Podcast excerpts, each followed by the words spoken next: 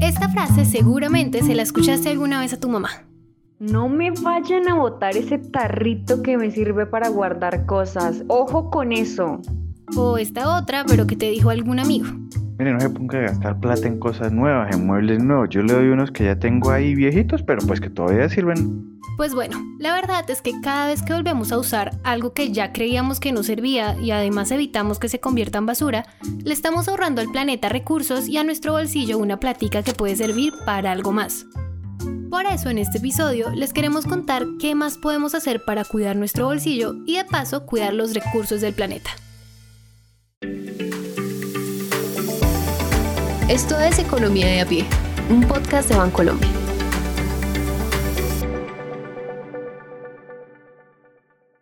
Les dijimos que cuidando los recursos del planeta cuidamos los de nuestro bolsillo es porque los datos lo comprueban.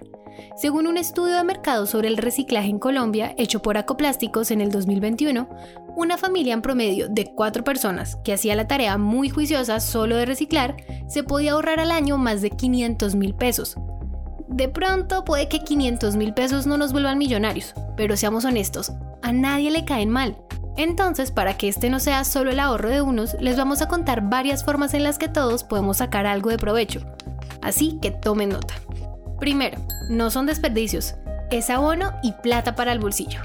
Resulta que en ese mismo estudio que hizo Acoplásticos mencionan que una persona en Colombia genera al año 365 kilos de desechos orgánicos, y para que se hagan una idea de cómo se ve esto en kilos, pues eso es lo que pesan tres elefantes bebés.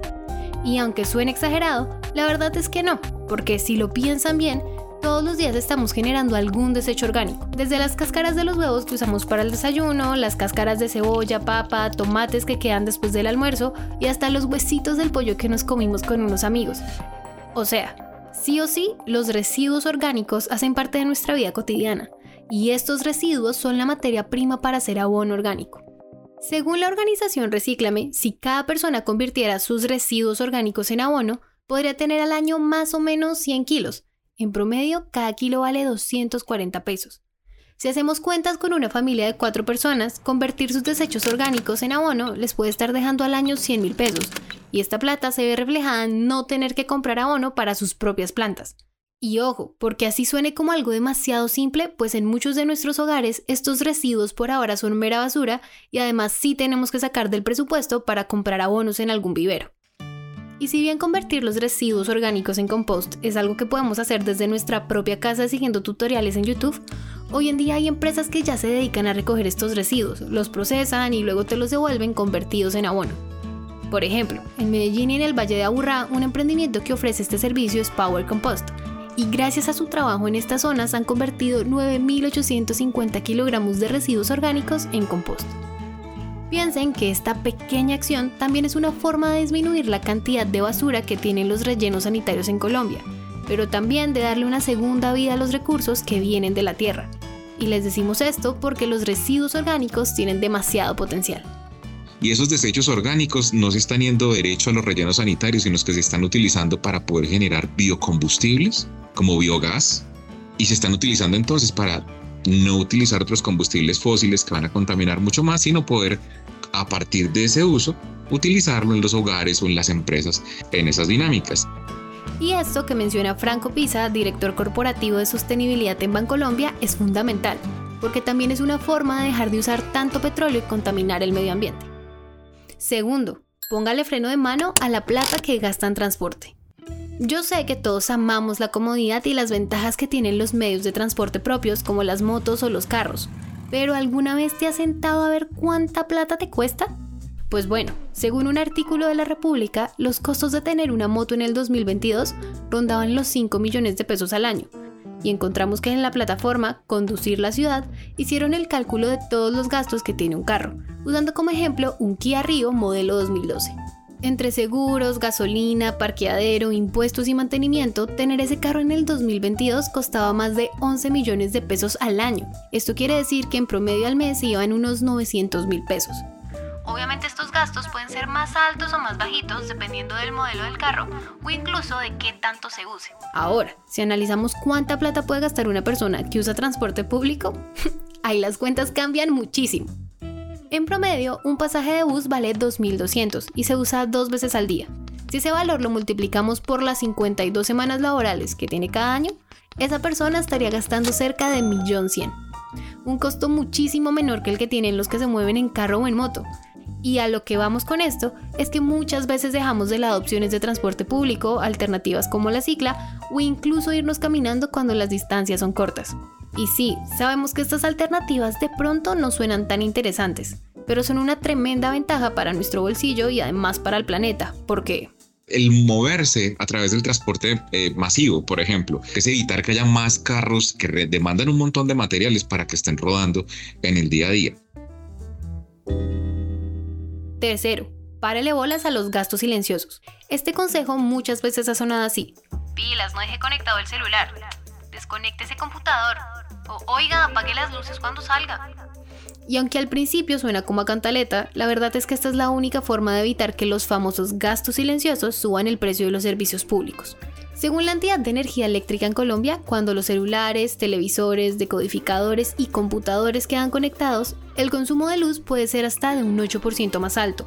Y obvio, cada kilovatio que se consume hay que pagarlo. Entonces, si nos volvemos conscientes de este tipo de detalles, pues ahí es cuando nuestro bolsillo empieza a agradecer cada peso que no tiene que gastarse. Por eso en este consejo hay dos cosas más.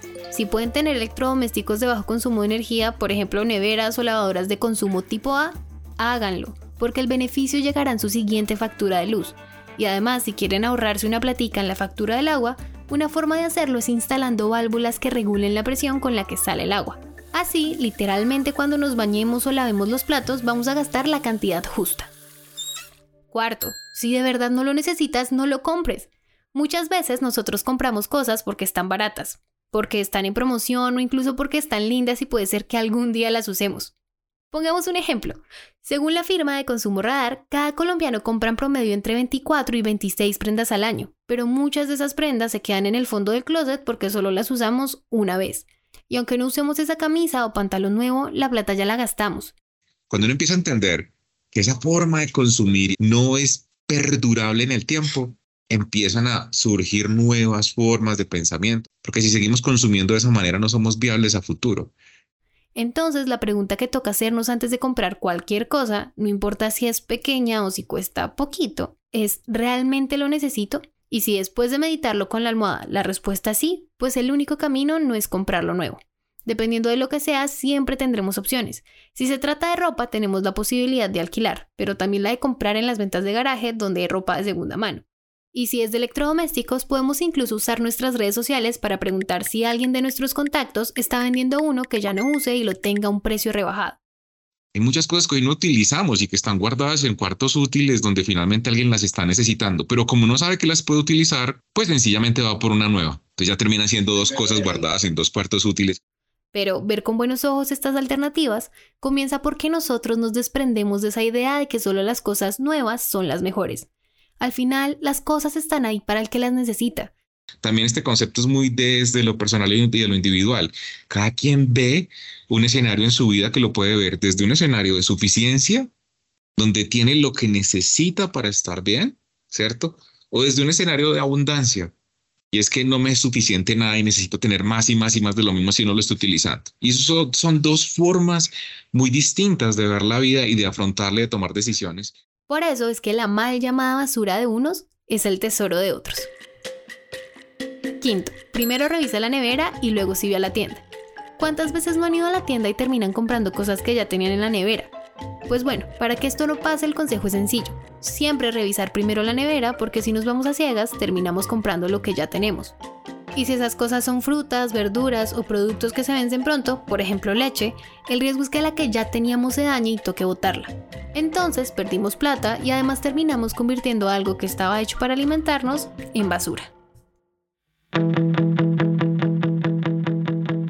Y hasta aquí llegamos con los 5 consejos para que mientras cuidamos los recursos del planeta, también cuidemos los de nuestro bolsillo. Entonces, si todos queremos sumarle al planeta y gastar nuestra plata en lo que es realmente necesario, tenemos que volver cada uno de estos consejos un hábito, una costumbre, mejor dicho, algo que hacemos por naturaleza. Por eso, para terminar, queremos dejarles una reflexión de Franco, una reflexión que todavía a mí me sigue dando vueltas en la cabeza. Este mensaje es para el que me está escuchando y es un mensaje en el cual quiero que piense qué lo hace sentir orgulloso de un comportamiento que usted tenga hoy.